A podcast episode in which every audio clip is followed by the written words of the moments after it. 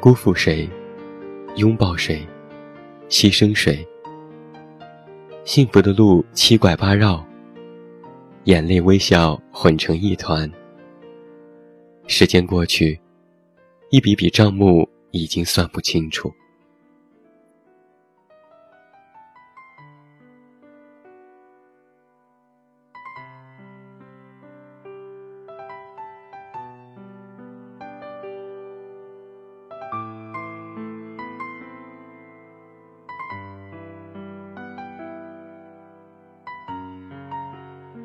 我有两个高中同学，男的叫罗格，女的叫墨菲。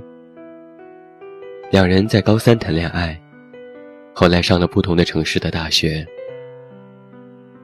第一个学期还没有结束，两人就不了了之。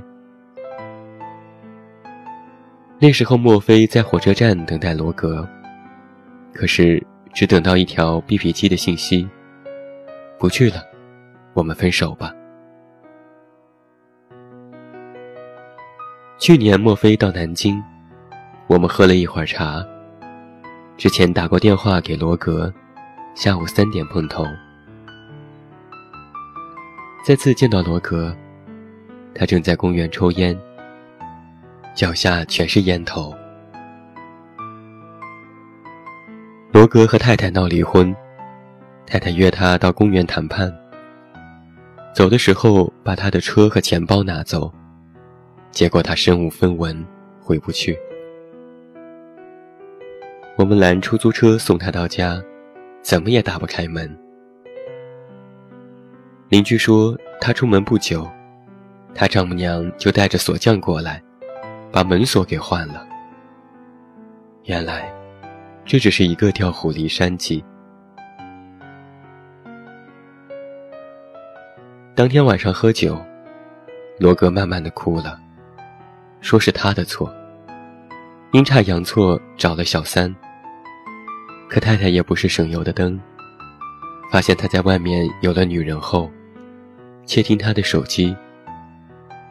有次半夜醒来，太太拎把菜刀在床边盯着他，我们听得无言以对，不寒而栗。大概十点左右，太太打电话来，说离婚可以。家里两套房子，一大一小，一辆车，二十万存款。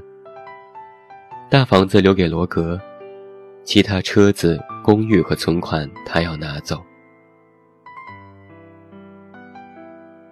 罗格挂了电话，和我们说了电话内容。莫非说。如果是他，就算把房子还给他，也要把房子里放一把火全烧干净，至少家具全砸掉。要还，只还一个毛坯房。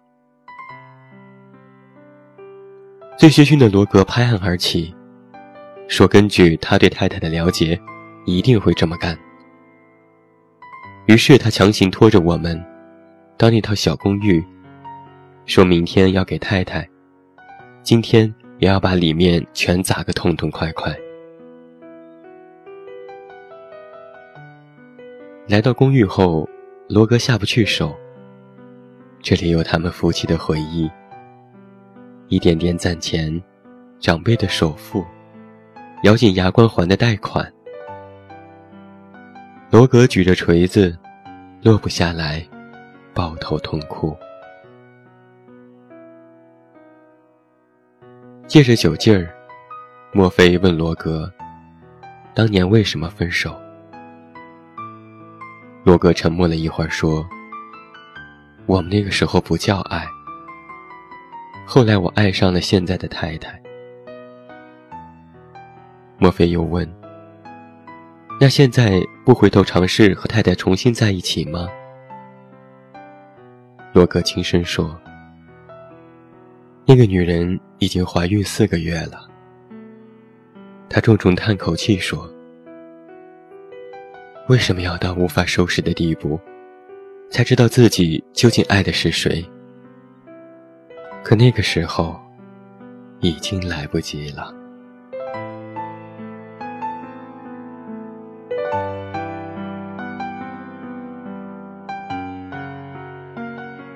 欢迎回来这里依然是喜马拉雅出品张嘉佳从你的全世界路过官方有声系列，我是远近，欢迎你的继续收听。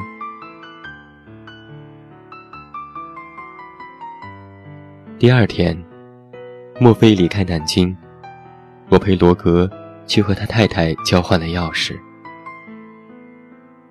我们心惊胆战地打开门，结果里面打扫整洁，窗明几净，看不见一丝杂乱。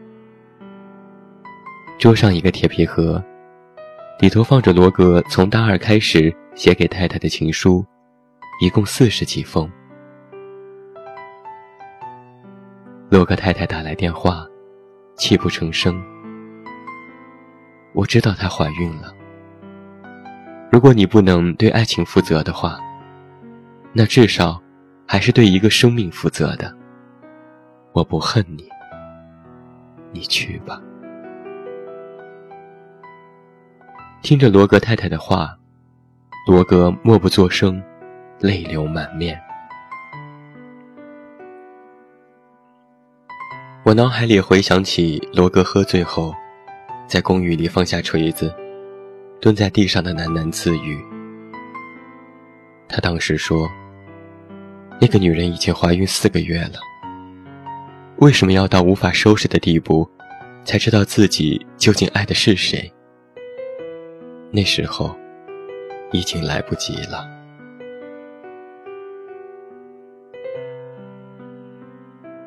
刚接到墨菲的结婚喜帖，我才想起这件往事。